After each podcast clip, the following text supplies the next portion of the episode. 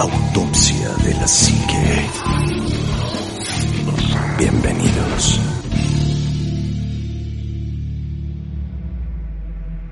Hola, ¿qué tal amigos? Buenas noches, bienvenidos a Autopsia de la Psique.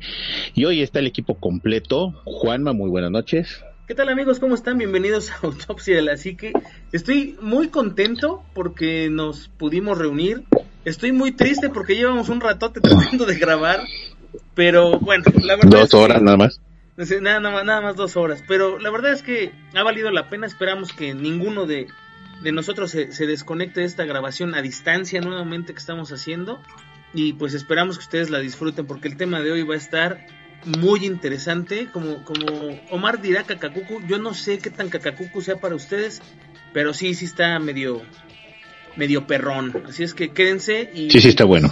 Espero que lo disfruten. Así es, amigo Omar, muy buenas noches. Ánima Juanma, muy buenas noches, un verdadero placer saludarlos y poder platicar con ustedes y con todo el auditorio de autopsia de la psique. Y sí, efectivamente, hoy tenemos un tema que eh, la verdad está pues bastante, eh, pues sí podemos decir que está ahorita en boca de todos, pero que también nos ha provocado investigar y averiguar eh, un poquito más acerca de, de algo que es muy curioso y muy pues hasta atemorizante, ¿no? Hasta cierto punto, y que más allá de la, de la, de la situación actual que se está viviendo en el mundo, lo que vamos a platicar hoy en Autopsia de la Psique tiene que ver con algo que a lo mejor no muchos estábamos enterados, pero cuando te das cuenta de que es una realidad, está bien súper mega cacacucu.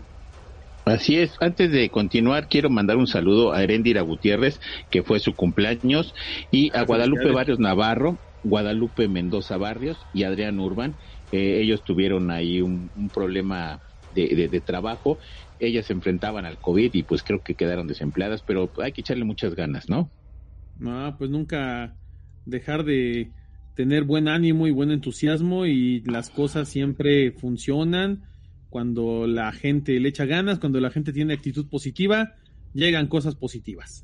Así es, les mandamos un, es. un abrazote muy grande y bueno, ya habíamos eh, eh, platicado nosotros acerca de todo esto y créanme, todo este tipo de cosas lo único que hace es volver a las personas más fuertes. Así es que eh, Así siempre, es. siempre dicen por ahí, cuando una, una puerta se cierra, seguramente se va a abrir otra o una ventana o un hoyo, de todo a saber, pero algo, algo mejor viene y pues a echarle muchas ganas. Así es.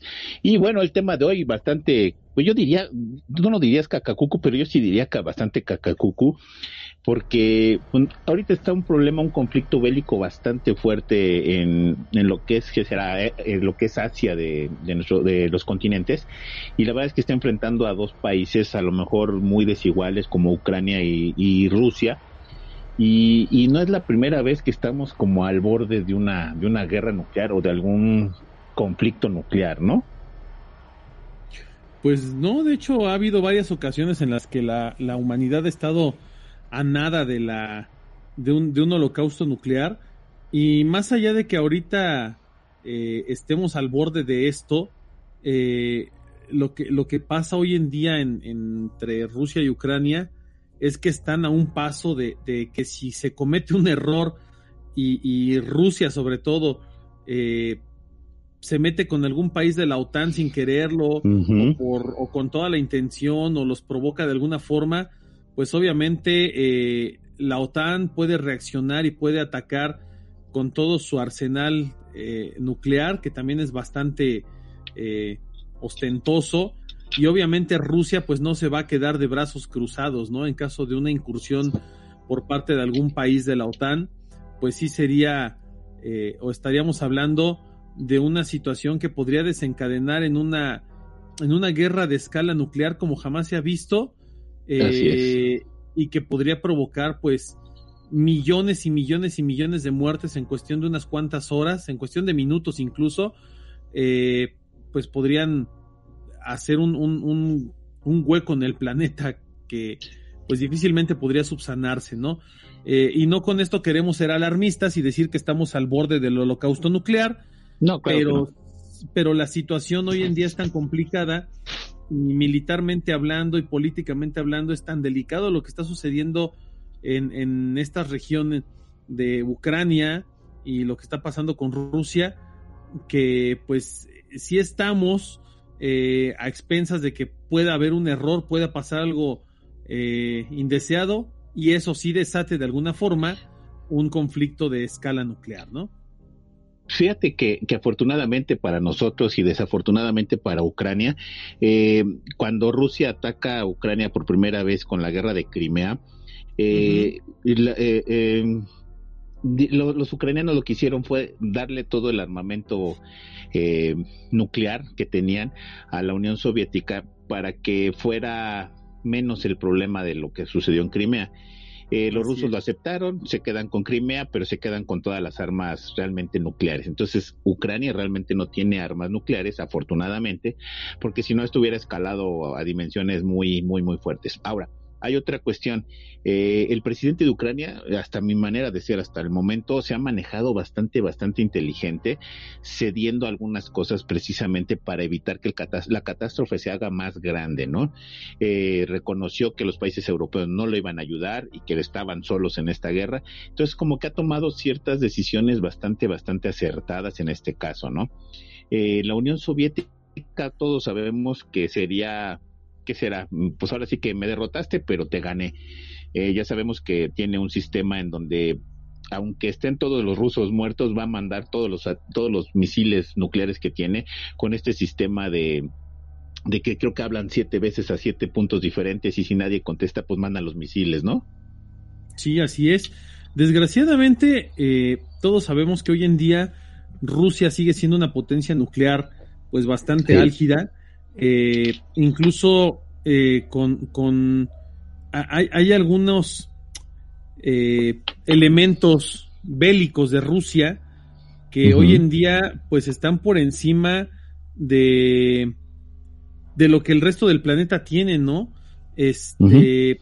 se, se, habla de, de que eh, Rusia tiene una serie de, de, de equipamiento que no se, no se ha utilizado jamás eh, este, este tipo de, de, tecnología que han desarrollado a lo largo de los años.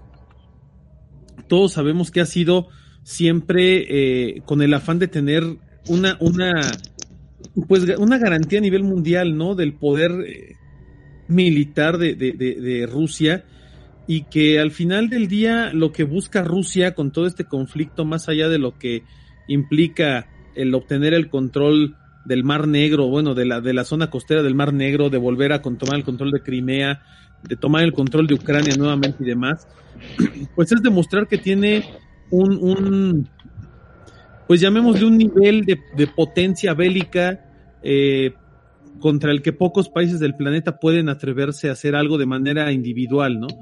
Eh, yo creo que la única forma en la que le podrían poner un alto a Rusia es eh, si, si los demás, si todos los países de la OTAN se unieran y decidieran realmente atacarla, ¿no? Pero fuera de eso, de manera individual, Rusia es un país de mucho miedo, ha generado una, una serie de, de tecnologías que incluso se hablaba de, de, de que hay misiles hipersónicos, por ejemplo, que Estados Unidos ni siquiera ha alcanzado a desarrollar todavía y que son Tiene la famosa que, bomba de hidrógeno la bomba de hidrógeno, vaya, o sea, hay algunos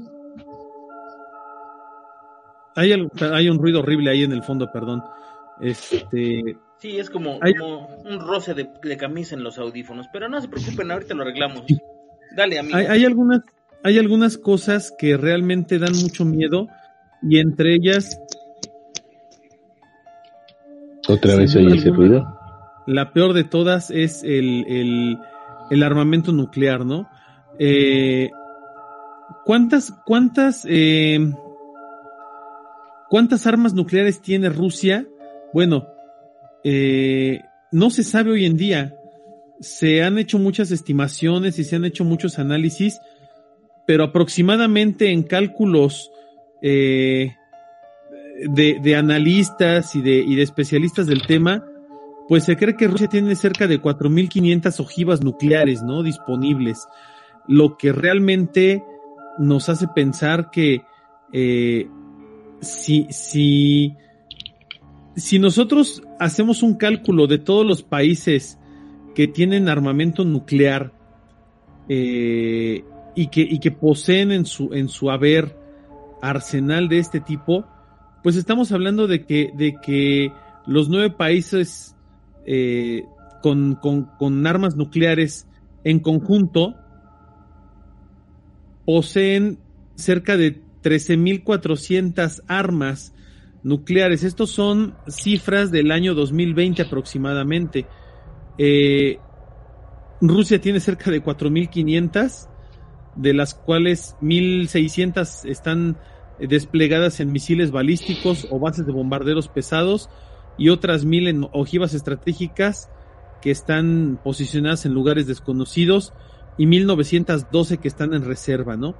Esto te habla de que Rusia tiene, si tú, si tú sumas a los nueve países con armamento nuclear hoy en día, entre los cuales están Estados Unidos, Francia, China, Reino Unido, la India, etcétera, estamos hablando de que, de que las, las 14 mil, casi 14 mil armas nucleares de los nueve países, de esas 14 mil armas, 5 mil casi están en poder de los rusos, ¿no?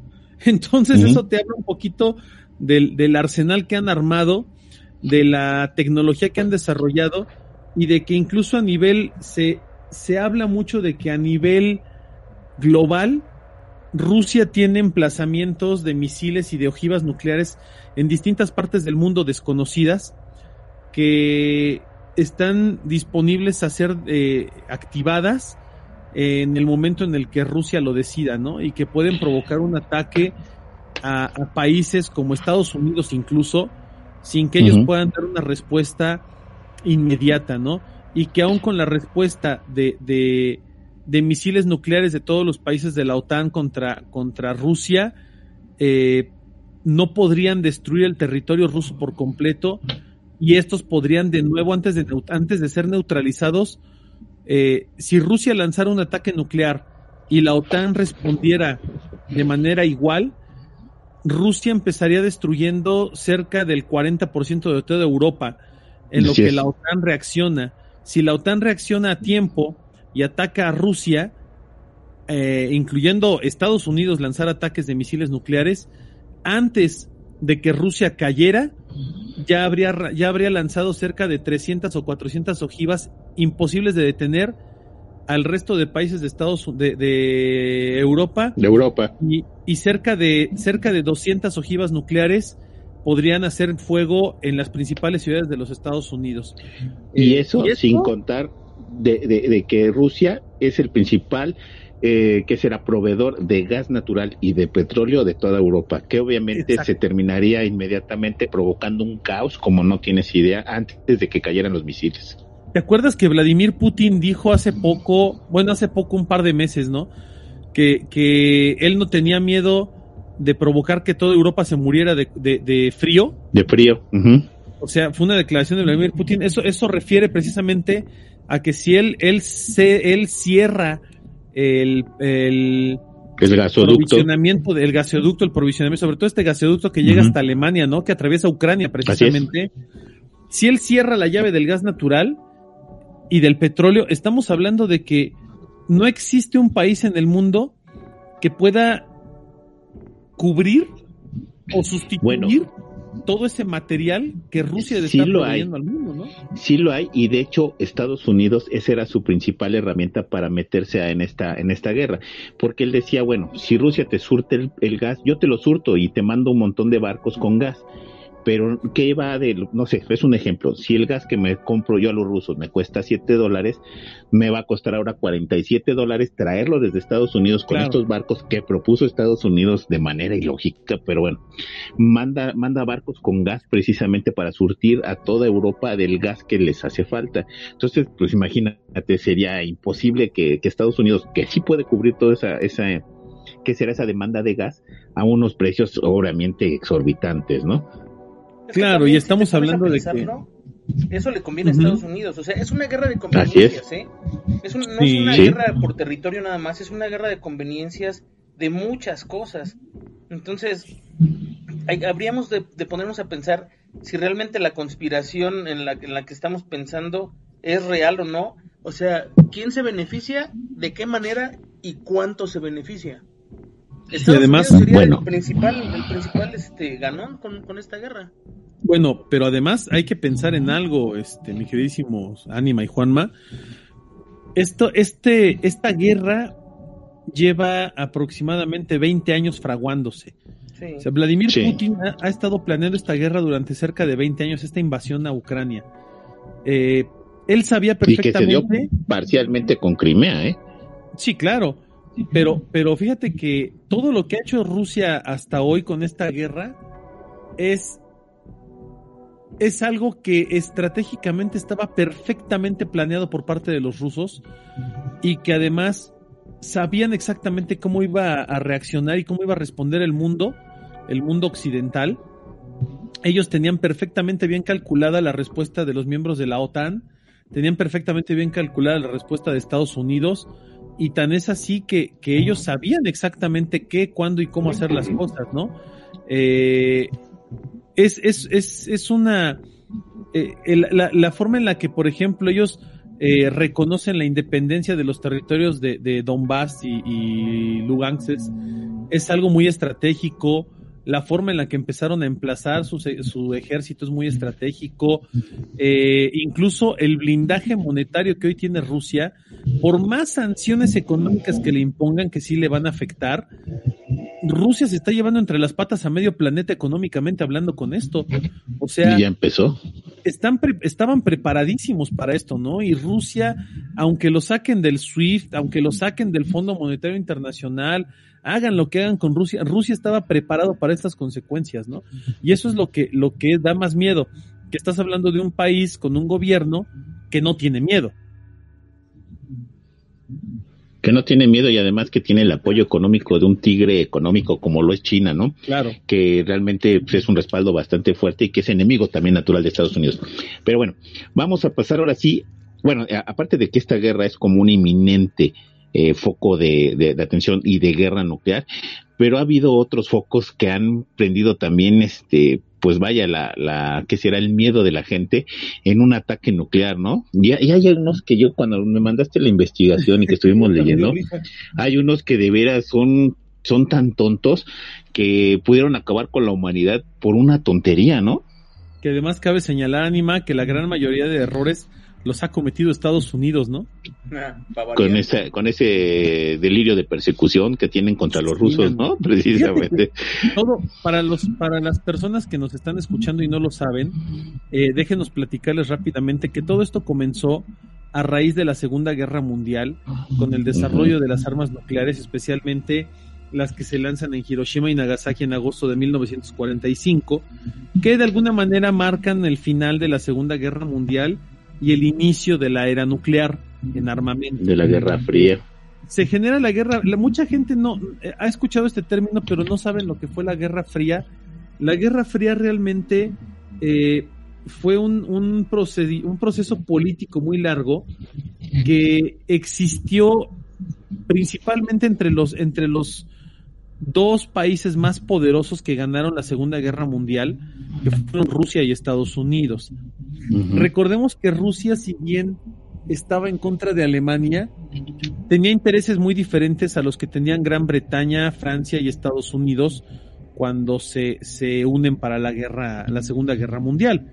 Eh, Rusia tenía sus propios intereses, tenía sus propias guerras, porque realmente eh, Rusia nunca recibió apoyo de otros países, eh, No. luchó solo en la, en la Segunda Guerra Mundial contra todo lo que se le puso enfrente, y quien realmente vence a los nazis, quien realmente vence a Alemania es Rusia. Eh, ah, digo, obviamente apoyado de otros países, pero el, el- el país que realmente le pega más duro a Alemania es Rusia. Y Eh, son los primeros que llegan a Alemania. Sí, de hecho son los primeros que llegan a, Berlín, ¿no? Cuando termina la guerra y se firman todos los acuerdos y los tratados después de la guerra y demás, surge entonces ahora el fantasma de la guerra nuclear. Porque Estados Unidos dice, bueno, yo tengo armas nucleares, ya desarrollamos la bomba atómica, tenemos armamento nuclear, pero ¿qué creen? Que Rusia también tiene armas nucleares y no solamente tiene armas nucleares, sino que tiene más más avanzadas que las que tenemos en Estados Unidos, ¿no?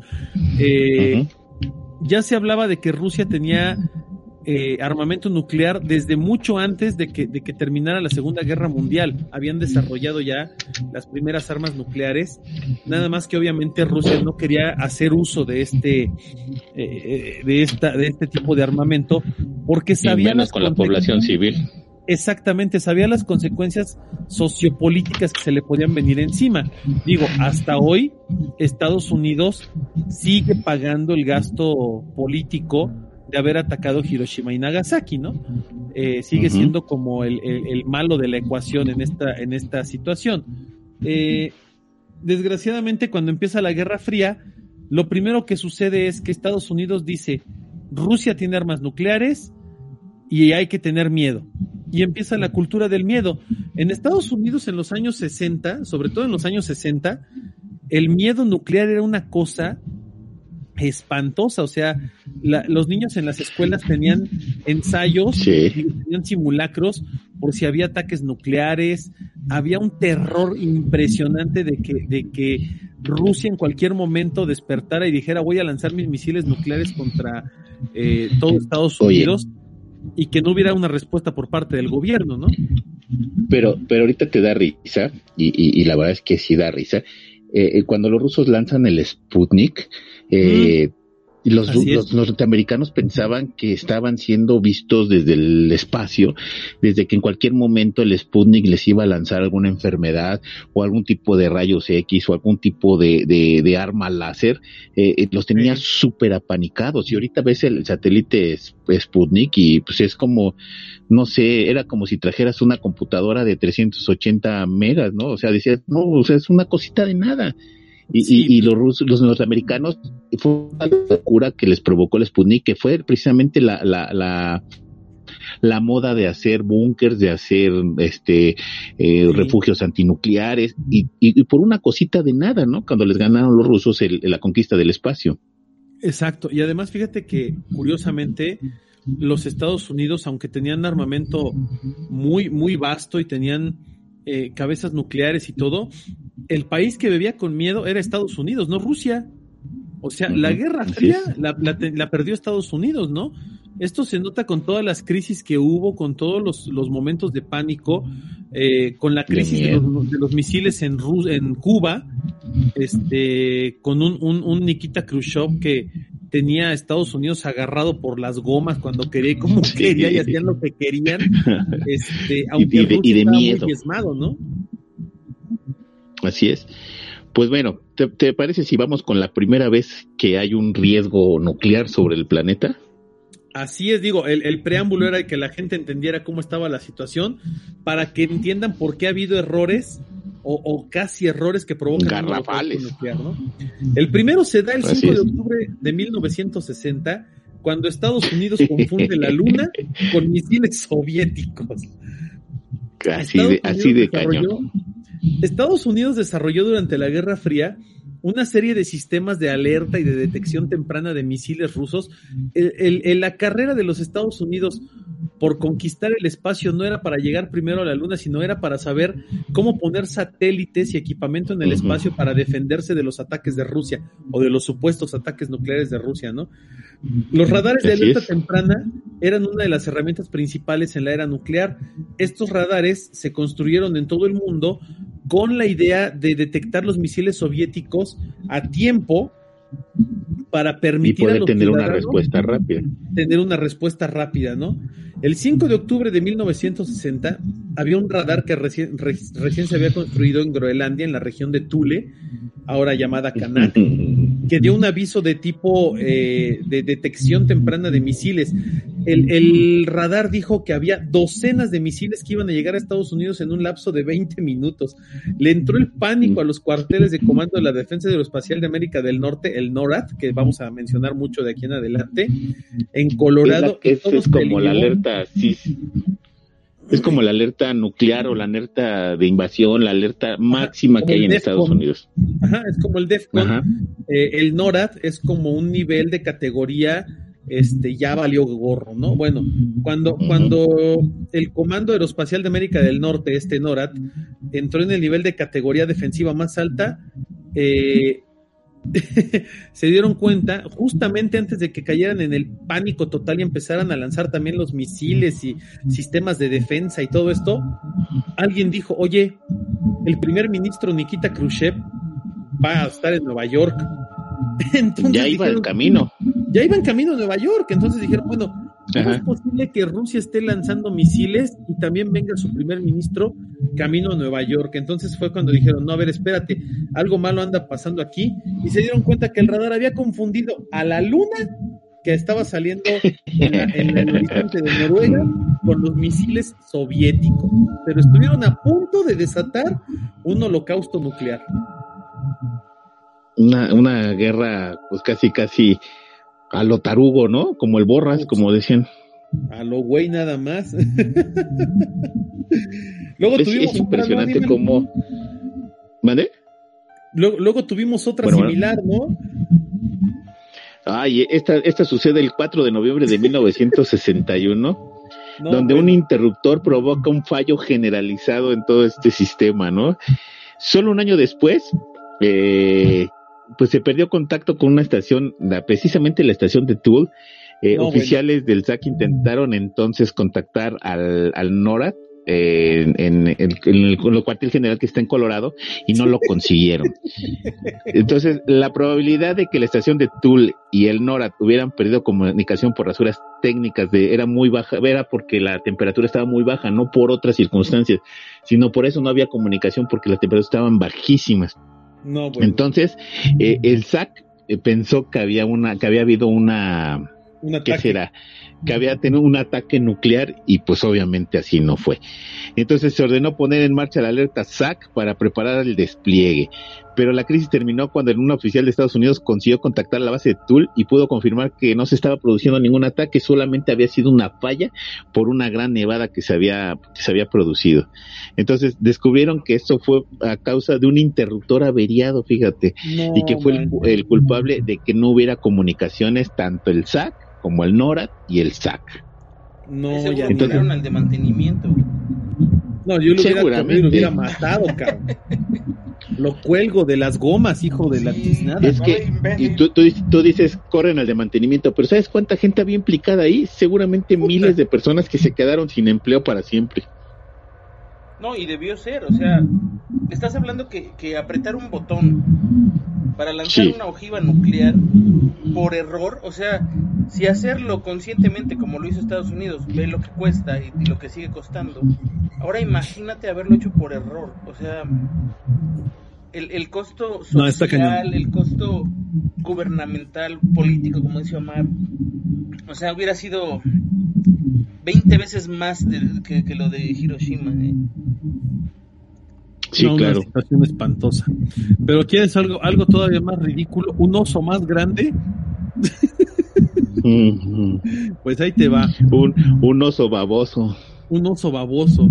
El 25 de octubre de 1962, justo cuando la crisis de los misiles en Cuba se encontraba en su momento más álgido, cabe recordar que esto fue durante el periodo de mandato de John F. Kennedy en los Estados Unidos, eh, destacan distintas situaciones, pero una tal vez de las más importantes es cuando el, el, gobierno de los Estados Unidos ya se encontraba en un estado de alerta DEFCON 3.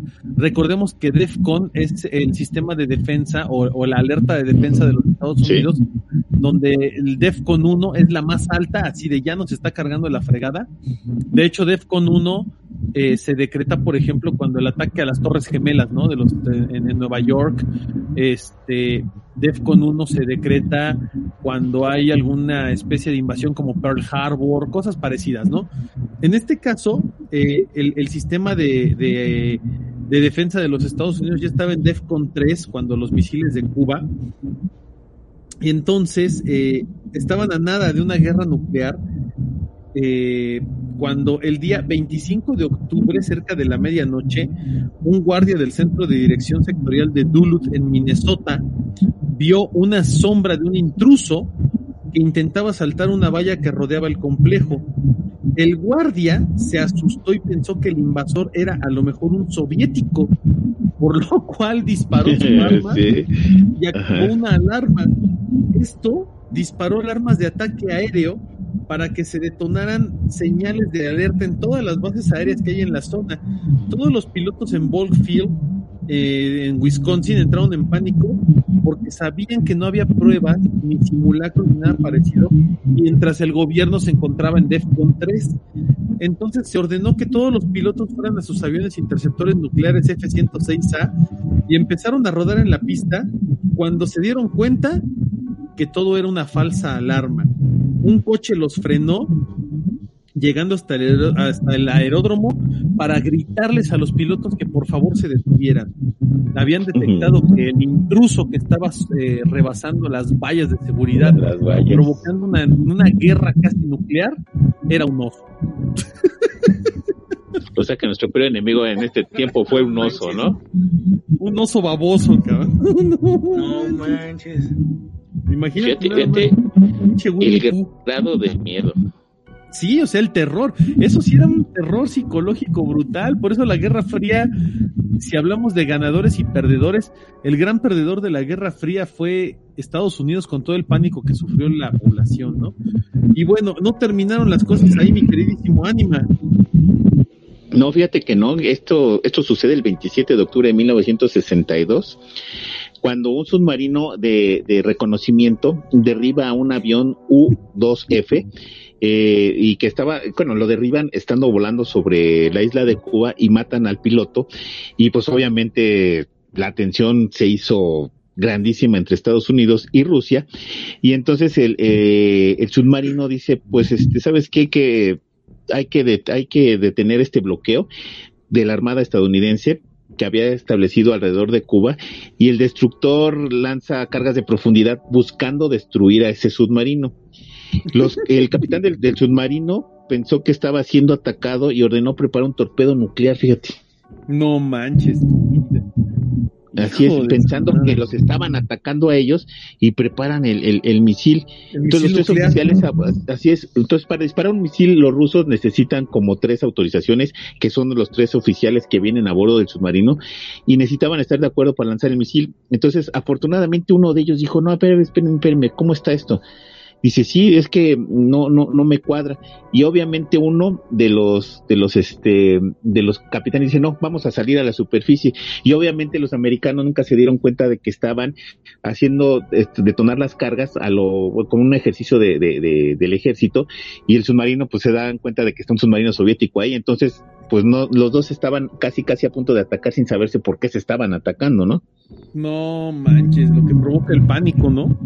Así es, así es. La, la, paranoia, porque eso es paranoia, o sea, es pensar que está pasando algo grave y que, y que puede, puede escalar a, a, a nivel nuclear, ¿no? O sea. Pues sí, un día sales y dices, voy a hacer un ejercicio militar y voy a tirar cargas de, de estas, este. De inmersión. De inmersión y voy a hacer mis prácticas y, y, y sin querer, haz de cuenta que estaban jugando como el submarino, ¿te acuerdas de aquel juego? Que, ah, sí, que no? decías una coordenada y tenías que darle al submarino al barco. Entonces estos salen a su práctica, tiran sus cargas de profundidad y sin querer si estaba ahí un submarino este precisamente ruso y, y ya se cuenta que dijeron, no, pues nos están atacando, los rusos dicen, no, pues vamos a disparar el misil, hasta que salen a ver qué era lo que estaba pasando sin no. Sin algo, que se nos va el ánima de Coyoacán. Siempre se nos va lo más interesante, el señor. Lo... Siempre que estamos platicando de cosas buenas, el, el, ánimo resulta que se sale de la, de la transmisión y se queda en coma. Yo, yo, supongo que ya es este una, una cuestión de que él tiene un celular o un equipo que tiene la misma edad que él, entonces ya no funciona como, como debería ¿Sabes de qué? funcionar. El, el, el, equipo del ánima es de la Guerra Fría, entonces por eso. sí, le tengo que dar, un... le tengo que dar cuerda. ¿Se acuerdan cómo le daban la cuerda a, la, a, la, a los celulares para que funcionaran? tenían un pequeño, mundial, tenían un pequeño generador, les sí, ya para poder hablar dos o tres segundos. No, anima, no, esto, esto es cortesía de las porquerías que hace Easy. Y lo Saludos peor es que Easy. me abrocharon por un año. No, bueno, porque me ni- dijeron en un año tiene dos este, decodificadores y pues no lo, no puede con- no puede cancelar su servicio Y tómala que ninguno Entonces- de los dos funciona. así es mugroso Bueno. y sí Entonces, ya quedamos con ese, ese, ese error que casi provoca el lanzamiento de un torpedo nuclear por parte de un submarino soviético. Soviético. Y que, y que se libró gracias a la, a la, a la, a la frialdad y a la gran capacidad de discernimiento de Vasily Arkhipov, ¿no? El, segundo al mando del, submarino. Así es. Bueno, volviendo con las... Mejor volviendo... Pues sí, oye. Fíjate que, que volviendo con las estupideces de Estados Unidos, el 27 de octubre de 1972, eh, los, los pilotos de la Fuerza Aérea de los Estados Unidos casi provocan el arranque de la Tercera Guerra Mundial sobre el mar de Bering. El mar de Bering es esta masa de agua que se encuentra justo entre Alaska y Rusia. Un avión de reconocimiento Exactamente. Un avión de reconocimiento U-2 de la Fuerza Aérea de los Estados Unidos eh, estaba en rumbo al Polo Norte para una misión de muestreo de aire. El avión accidentalmente cruza el espacio aéreo soviético y pierde la orientación, ¿no? Pierde brújula. Después de 90 minutos en el área, este, puede girar hacia el este y al fin sale del área. Pero al hacerlo, Rusia al menos envió seis, seis aviones de combate MiG para derribar el U-2, pensando que se trataba, nada más, pensando que se trataba de una invasión o de un ataque este, estratégico por parte de los Estados Unidos, ¿no? Eh, el comando aéreo se preocupó por la, por la posibilidad de perder el U-2, que es un avión muy importante, y envió aviones F-102 Delta, Delta Daggers armados con misiles nucleares Falcon aire-aire cuando empieza esta situación, el secretario de Defensa Robert McNamara gritó, esto es la guerra contra la Unión Soviética, y el presidente John F. Kennedy solamente dijo, siempre hay un hijo de puta que no lo entiende. Afortunadamente los F-2 jamás se encontraron con los MiG rusos y únicamente pudieron escoltar al U-2 de vuelta a Alaska y nada pasó. O sea, estuvieron a punto de desatar una guerra nuclear por un avión perdido y por una estupidez y un arrebato de los estadounidenses, ¿no?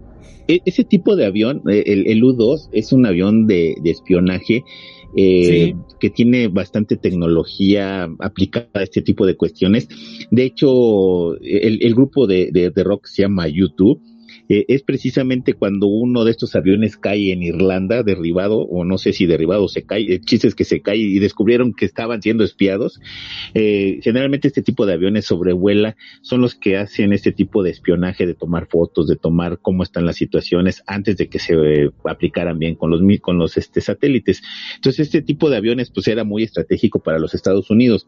Aunque hay una historia de, de precisamente en el estrecho de Bering en donde es una guerra que será una guerra silenciosa entre Estados Unidos y, Rusia, porque parece ser que lo han estado utilizando como, que será como, no, como entrenamiento, sino ya como pruebas de, de, aviones entre los rusos y los norteamericanos, porque parece, si, si ven, ahí debe de haber alguna estadística de cuántos aviones rusos y cuántos aviones norteamericanos se han derribado solamente en el estrecho de Bering, que es un terreno eh, que, es muy, muy, muy, muy, este, que será una frontera muy, muy delgada. De hecho, creo que hasta se podía, si, si no estuviera tan frío, se pudiera cruzar nadando, porque está muy cerca lo que es este Rusia con el estrecho de Bering. De hecho, está la teoría de que por ahí pasaron los seres humanos para poblar América, ¿no? Es un, un espacio tan pequeño que yo creo que los rusos se han de haber arrepentido toda su vida de haberle vendido Alaska a los Estados Unidos, ¿no? Sí, definitivamente, ¿no? Un error de esos que pasan a la historia. Pero no termina aquí el asunto de, de los errores nucleares, animados, ¿sí? No, claro que no. Fíjate que el 28 de, de, 28 de octubre de 1962, un satélite desconocido confunde a los radares. No. Un día después de, sí, un día después de estos eventos, los operadores del radar de, de Moorstone de Nueva Jersey informaron que el cuartel general de, Nor de NORAD justo antes de las nueve horas que había misiles nucleares soviéticos en camino y se esperaba que impactaran exactamente a las 9.02 de Tampa, Florida. ¿Cómo ves? O sea, había hasta horario y todo el, estaba todo listo para que recibieran a los famosos misiles. Todo el NORAD fue alertado, ¿mande? Por, por pura confusión. Así es, todo el NORAD fue alertado inmediatamente y se preparó para responder, pero el tiempo pasó sin que hubiese ningún impacto. Decían, bueno, pues ah, iban a llegar, no llegan, ¿no? Por lo que el NORAD retrasó cualquier movimiento. O sea, por ese retraso pensaron que no había un ataque, entonces los hizo como pensar o reaccionar de otra manera, ¿no? Más tarde se descubrió que los operadores del radar de Morristown se confundieron porque la instalación llevaba, estaba siendo llevado a cabo un simulacro que simulaba el lanzamiento de un misil desde Cuba. Cuando un satélite apareció inesperadamente en el horizonte. Entonces pensaron que el simulacro que se estaba haciendo del lanzamiento de misil de Cuba lo confunden con un satélite y piensan que efectivamente había sido lanzado este misil. En ese momento pues no estaban funcionando los radares adicionales no se informó a los operadores de Morristone de que el satélite estaba entrando a, este al campo visual, por lo que la instalación se ocupaba de dichas operaciones, estaba en ese momento encargándose de otros trabajos relacionados con la situación de Cuba. Entonces, otra vez la, la, maldita coincidencia, ¿no? Hago un ejercicio de misiles, bueno, parece ser que ya salió desde Cuba, pero efectivamente sí salió desde Cuba porque estoy viendo un satélite que está pasando por el espacio aéreo y lo confundo, ¿no? No, ya ni la joden estos gringos con sus historias de terror. No, y además te dan por seguro de que sí va a estrellar en Tampa, Florida, a las 9.2 horas. No, bueno. Con eso, pues, ¿qué te puedo decir? ¿Qué te puedo decir? paranoicos esos güeyes, ¿no? O sea, bueno, Cañón, es, es la historia de Estados Unidos.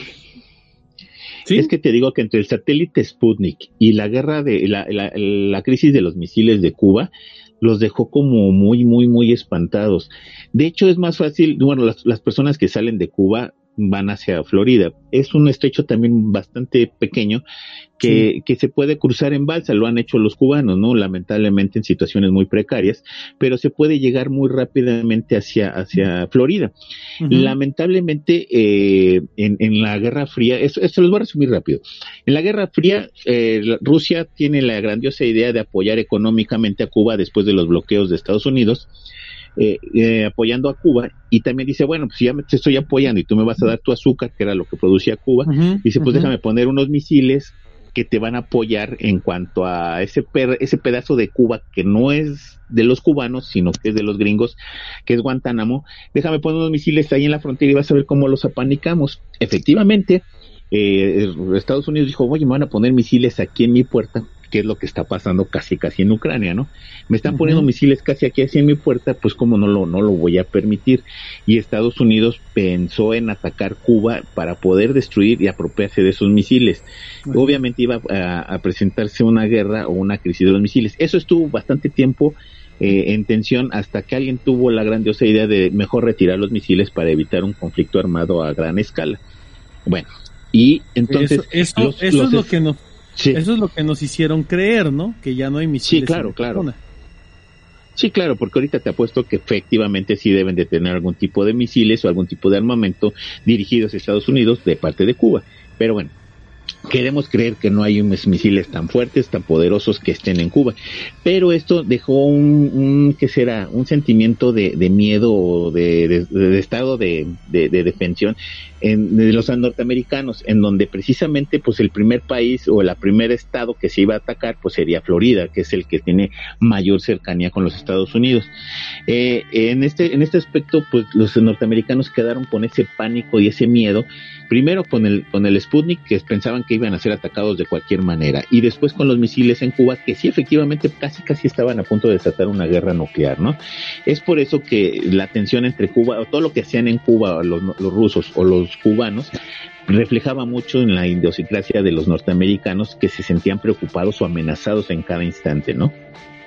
Pues sí, e, ese, ese era justamente el, el tenor de la Guerra Fría, ¿no? el provocar pánico psicológico en tu enemigo, que fue lo que Rusia supo hacer de manera sensacional, ¿no? Perfectamente bien. Y bueno, volviendo a las tarugadas de Estados Unidos. no, dan una, o sea, mm. te apuesto que el 90% son tarugadas de esos güeyes. Ahí te va.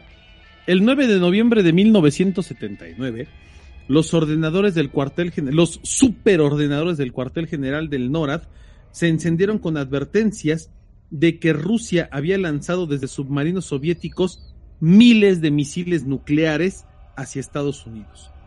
El sistema de alerta de defensa fue alertado de manera inmediata y automática y las tripulaciones de misiles de Estados Unidos elevaron su nivel de alerta al más alto posible. Los bombarderos nucleares se prepararon para empezar a despegar. El puesto de comando aéreo de emergencia nacional es eh, el avión que supuestamente lleva el presidente de los Estados Unidos, el Air Force One, en caso de una guerra nuclear para que el, presidente pueda seguir coordinando el, uso del arsenal nuclear, ¿no? De los Estados Unidos. Este avión que nunca despega más que en situaciones de, urgencia, eh, despegó ese día. Sin el presidente Jimmy Carter a bordo. lo, dejaron. sí. El asesor de seguridad nacional, Sivginei Brzezinski, sabía que el tiempo de toma de decisiones del presidente era de entre 3 y 7 minutos, por lo que decidió dejar de decírselo a Carter hasta estar absolutamente seguro de que había una amenaza de misiles real. O sea, se la jugó. Pasaron seis minutos de preocupación y los satélites confirmaron que no había ningún ataque. Detectaron que un técnico, por error, había insertado una cinta de entrenamiento simulado en uno de los ordenadores del NORAD. Marshall Schulman, que era el asesor principal del Departamento de Estado de los Estados Unidos, en una carta desclasificada hace no mucho, eh, designada como de alto secreto, decía, las falsas alertas de este tipo no son algo rara, no son raras. Hay una complacencia en su manejo que me molesta. O sea, ya había pasado otras veces que por un error humano se había desatado una posible guerra nuclear, ¿no? Y en este caso, una persona pone una... Antiguamente las computadoras funcionaban, funcionaban con cintas magnéticas, como un cassette o como una cinta de carrete abierto. Esa era la manera en la que funcionaban las computadoras. Este tipo puso una cinta de simulación de ataque nuclear por parte de Rusia y todo el mundo, el sistema incluso detectó que era un ataque real y estuvieron a nada de desatar otra hecatombe nuclear. Hubiera estado bien interesante que, que de verdad se... A lo mejor no toda una guerra, pero que hubieran soltado un misil así de... Uh, el desmadre que se hubiera armado por eso, ¿eh? No, imagínate pues nada más. imagínate nada más. Está fuerte. Pero te digo, estoy, estoy muy seguro que inclusive hasta las, las computadoras de Estados Unidos son paranoicas, güey. O sea, ¿cómo, es posible que hagas compatible un, programa de simulacro con el real, güey? O sea, tiene que ser dos, ambientes diferentes, güey. Y tú agarras un simulacro, lo metes ahí y acabaste con la humanidad porque pues, es que pensé que tenía música al cassette, pues no manches. Y no, güey, imagínate. Simulación de un ataque nuclear. Efectivamente.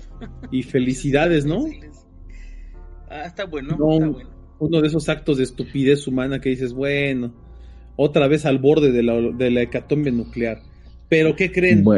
Que las cosas no terminan ahí. Todavía más. No, fíjate que no. Ya, habíamos hablado de las estupideces de los Estados Unidos en cuanto a, la detección de misiles y ese tipo de cuestiones, pero también la Unión Soviética eh, cometió un error y lo cometió bastante garrafal porque el 26 de septiembre de 1983 los operadores de satélites soviéticos eh, en un búnker al sur de Moscú recibieron la advertencia de que habían lanzado un misil nuclear de, parte de Estados Unidos.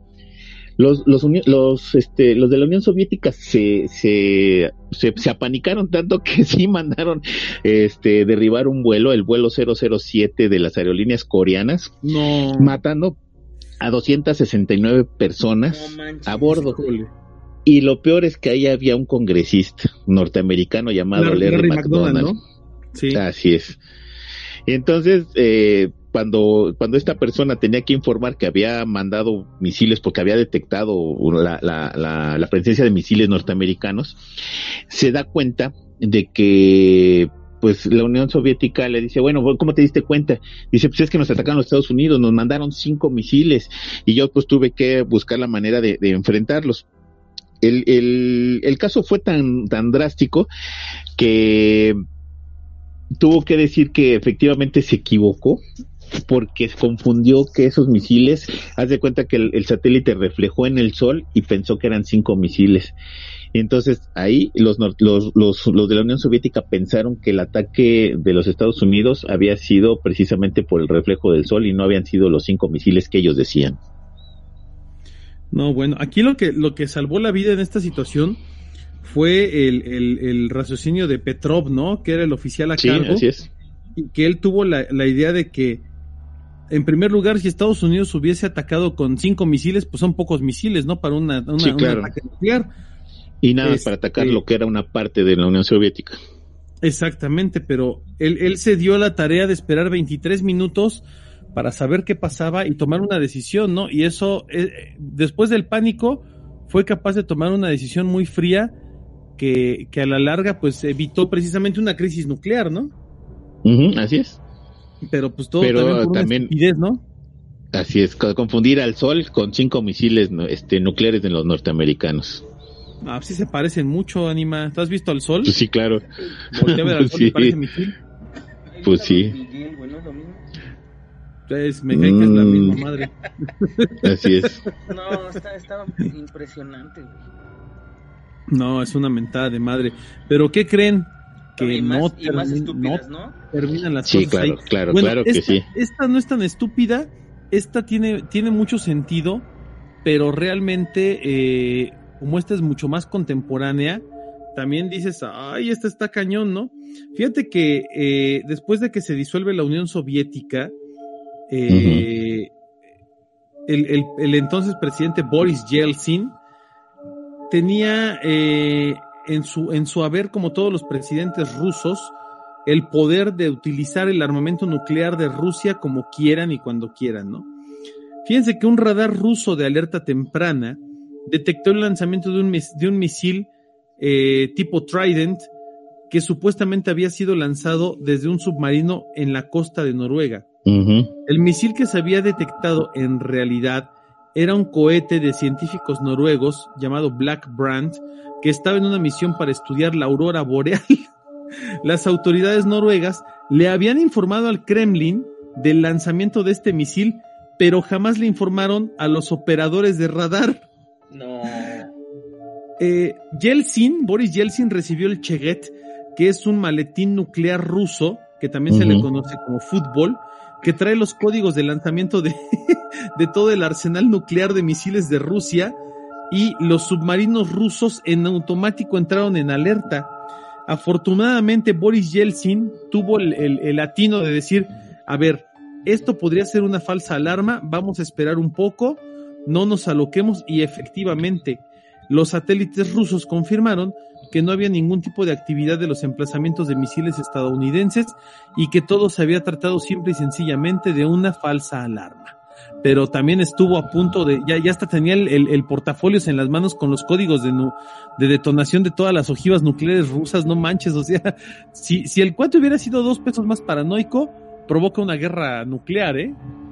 Sí, claro. Ahora, ¿cu- ¿cuál es la implicación de una guerra nuclear, Omar? O sea, porque estamos hablando de que si Ucrania, por ejemplo, vamos a, a hacer un supuesto, recibiera una bomba nuclear de, de Rusia, eh, pues estamos hablando de un- una catástrofe global. O sea, aunque caiga una, Sí. una, una ojiva en un, en un solo país hasta allá arriba, a todos los demás países nos, nos lleva el carajo. O sea, no es algo tan sencillo, pues.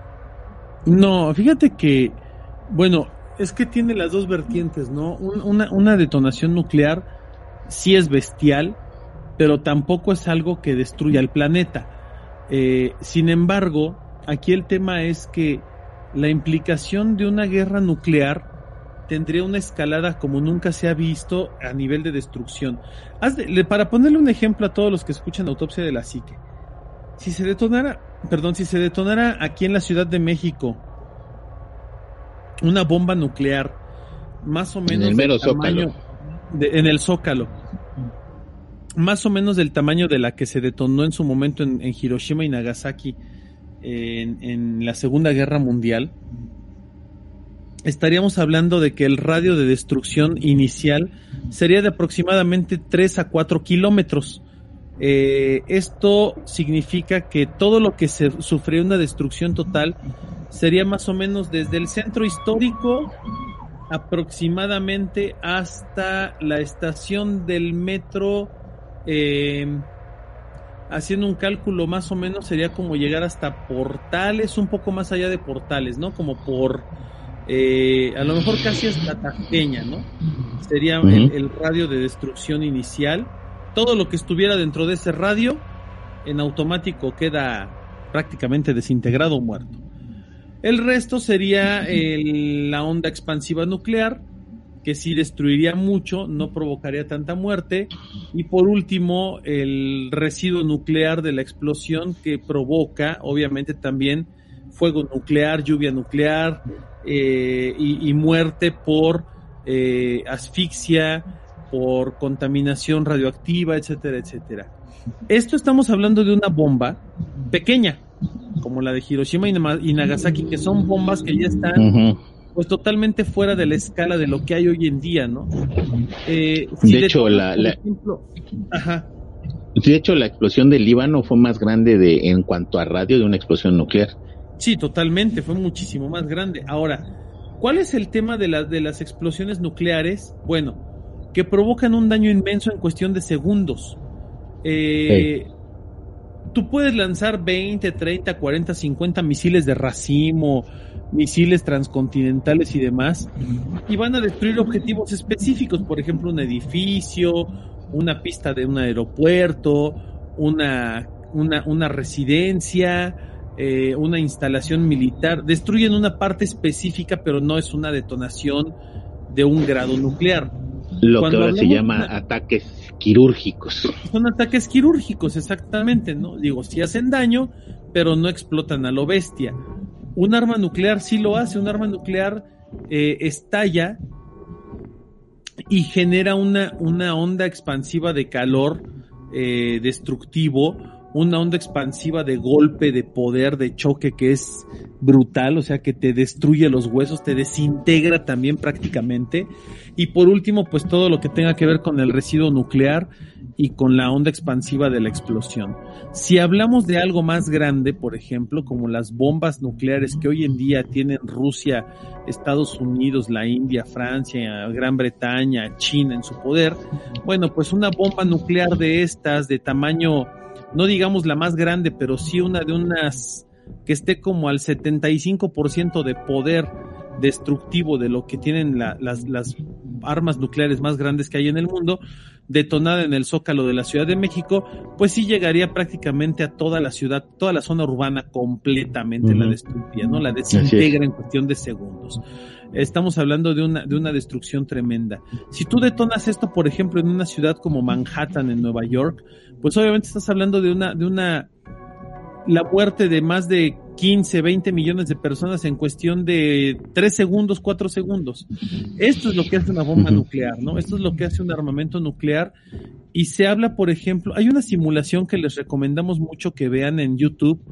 Ustedes bus busquen ahí este simulación holocausto nuclear ruso, eh, donde, donde se simula a través de un modelo de computación muy avanzado qué pasaría si la OTAN, por ejemplo, decide atacar a Rusia y Rusia, en consecuencia, decide atacar a la OTAN y a los miembros de la, de la Organización del Tratado del, Atlántico Norte, eh, es una simulación que te dice que en, en un lapso de menos de 3, 4 horas estarías acabando con 50, 60 millones de vidas de manera inmediata este, dejando cientos de millones de damnificados, ciudades totalmente destruidas, este, poblaciones totalmente diezmadas, en un ataque nuclear que sería bestial, ¿no? Eh, se, se habla mucho acerca del poder nuclear de los Estados Unidos, pero no, no, hay, hay armas de Estados Unidos que por más avanzadas que sean y ellos mismos lo reconocen, no se comparan con algunos de los, de los equipamientos nucleares de Rusia.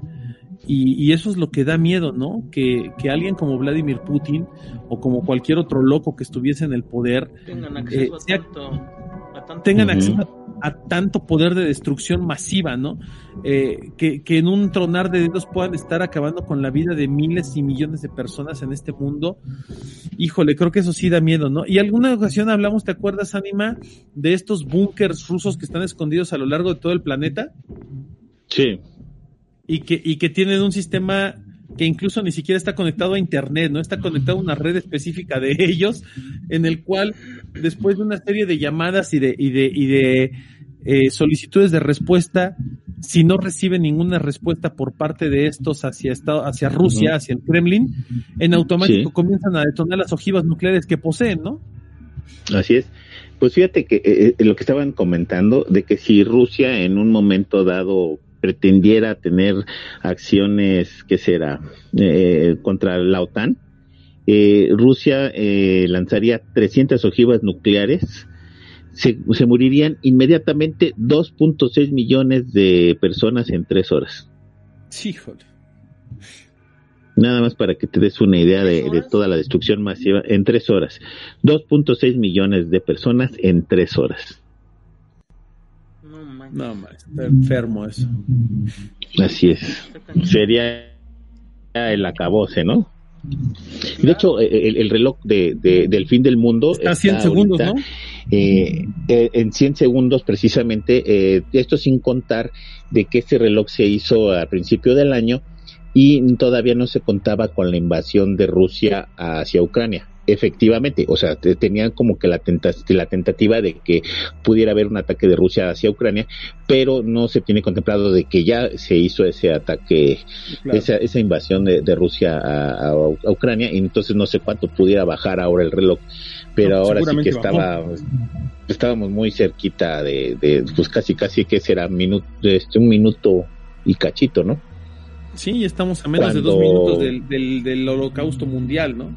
Cuando hemos estado a 17 minutos en ese reloj. Ahora imaginen, sí, pues hace muchos años. Pero ahora, ahora imagínense que entraran en un conflicto de guerra nuclear Estados Unidos, Francia, Inglaterra, Rusia, China, India, Corea. No, Híjole, estamos hablando. No, pues ya. Sí, no estás, estás hablando de una destrucción casi global ahí. O sea, ahí sí estás hablando de la destrucción de las principales ciudades del planeta, porque además cabe señalar que las ojivas nucleares están emplazadas para destruir las principales ciudades de cada país del mundo, para generar desestabilidad económica, para generar desestabilidad en la gobernabilidad, para generar miedo y pánico, o sea... Y como ellos dicen, o sea, no te van a dejar la ventaja. Por ejemplo, dijeras, bueno, el problema es con Estados Unidos, pero tú como mexicano, en este caso, no te iban a dejar la ventaja para que tú pudieras ser más que Estados Unidos o más que la Unión Soviética con estos ataques, ¿no? Entonces se busca eh, diezmar a todas las economías del mundo, a todos los mejores ejércitos del mundo, precisamente para que después de un ataque de esta manera no haya ventajas de otro ejército sobre otro. Así es. Desgraciadamente, eh, el, el, miedo de una guerra nuclear sigue latente, Anima. O sea, es algo que, que, que creo que aquí Juanma hace una pregunta muy inteligente, ¿no? Al decir, bueno, ¿qué consecuencias puede traer, no? O sea, ¿cómo puede ser esta parte de una, de una guerra nuclear? Pues yo creo que es lo que todos tendríamos que preguntarnos hoy en día, ¿no? ¿Qué pasaría si se desata un holocausto nuclear en el planeta? Bueno, pues estaríamos hablando de que, en serio, y se los, y se los puedo decir así porque todos los especialistas coinciden en ello, sería eh, un cambio totalmente radical en el planeta y se terminaría por completo el estilo de vida que conocemos hoy en día en todo el mundo. o sea, se terminaría todo, todo el estilo de vida, de pensamiento, toda la política mundial, eh, se terminaría en cuestión de horas y, estaríamos hablando de un planeta probablemente sin mucha ley, sin mucho orden, sin mucha organización, más que la que la misma gente decida poner, ¿no? Estaríamos hablando de una, especie de, de, caída no solo bélica, sino también social, a una escala que jamás, jamás, jamás, jamás hemos visto. Sí, claro, ¿no? Y además todo el conocimiento como seres humanos que tendríamos perdidos para siempre.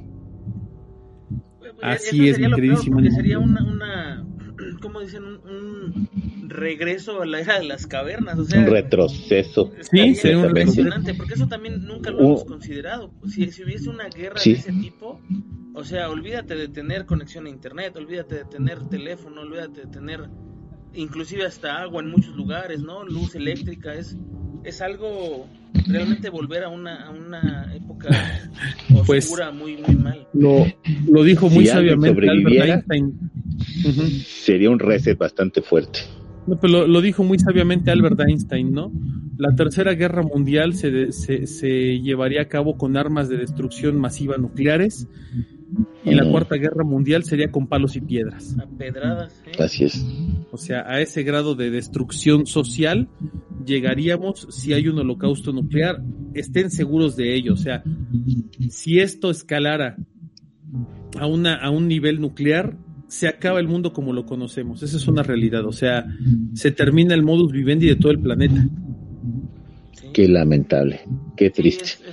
Pero bueno. Ponte, ponte a pensar que todas las industrias dependen de todo esto que vamos a perder. Sí, claro, claro, claro que sí.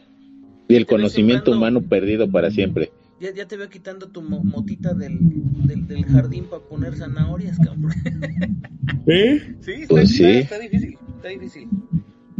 Bueno, pero lamentablemente se nos acabó el tiempo. Es un tema que nos puede dar para mucho, para mucho. Y de esto, esto ya lo habíamos discutido fuera del aire en otro, en otro momento, en alguna vez que nos reunimos antes de que el bueno, el buen Juanma se, se nos infectara.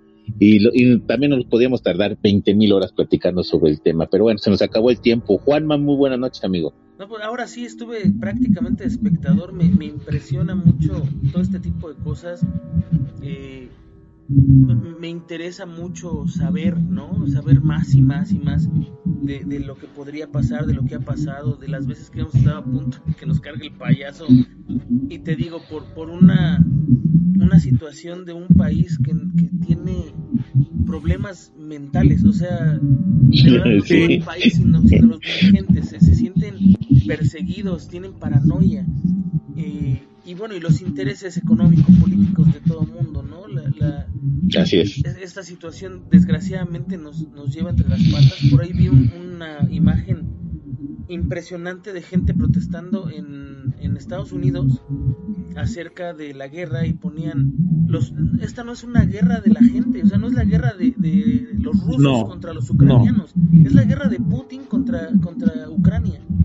Y eso está súper mal, ¿no? Entonces, eh, pues es una desgracia, es... Eh, ahora sí que a nuestra generación y a las generaciones de la gente que nos escucha, nos han tocado vivir muchas cosas. Nos ha tocado vivir ya, eh, pues, pandemias, ya llevamos dos, ¿no?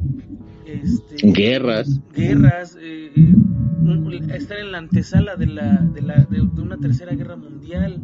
Este, nos ha tocado ver también cosas maravillosas como el nacimiento del Internet, ¿no? De, el avance tecnológico y muchas cosas. Entonces también como que ya de repente vemos que es demasiada información todo lo que pasa y también uno se agobia. imagínate estar a cargo de un país con un agobio como ese, ¿no? se te van las cabras como a puto qué gacho, qué, qué, gacho, qué fuerte y pues ojalá que esto no pase a mayores porque pues si bien no, no, no somos un país bélico, podría llegar el momento en el que se nos forzara a participar en una guerra, ¿eh? O sea, si, si de plano Rusia en un momento pretende invadir Estados Unidos o lo que sea y nos invade primero a nosotros, eso va a estar bien, bien grueso. No va a pasar. Así es. Si eso pasara, sería muy, muy complicado. Ojalá y no Esperemos que no, que no lo pase. Omar, muy buenas noches, amigo. Ánima Juanma, queridos amigos de Autopsia de la Psique, muy, muy, muy buenas noches. Gracias por escucharnos, gracias por descargarnos, gracias por estar ahí compartiéndonos. Sigan haciendo labor de cadenita piramidal, sigan compartiendo el podcast, sigan compartiendo las redes sociales. Un saludo a Andy, que siempre está al pendiente de todo lo que hacemos en redes sociales. Un saludo para toda la gente que nos ha escrito. Gracias por estar ahí, gracias por formar parte de Autopsia de la Psique y gracias por, por eh, impulsarnos a seguir haciendo este podcast que es solamente por y para ustedes. Gracias nuevamente, no me queda más que desear que tengan aterradoras noches. Así es, yo soy su amigo el ánima de Coyoacán y esto fue Autopsia de la Psique.